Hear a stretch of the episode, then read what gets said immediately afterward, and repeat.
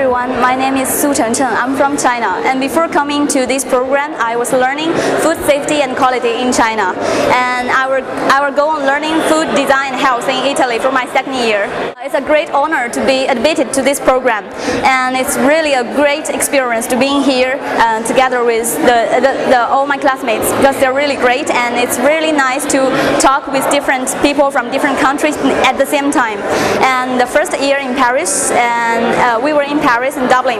And I prefer the cour- courses in Dublin because um, I have never learned uh, the knowledge about marketing before. And the courses in Dublin arouses my interest in marketing. That's why I'm planning to go to Ireland to do my master's thesis.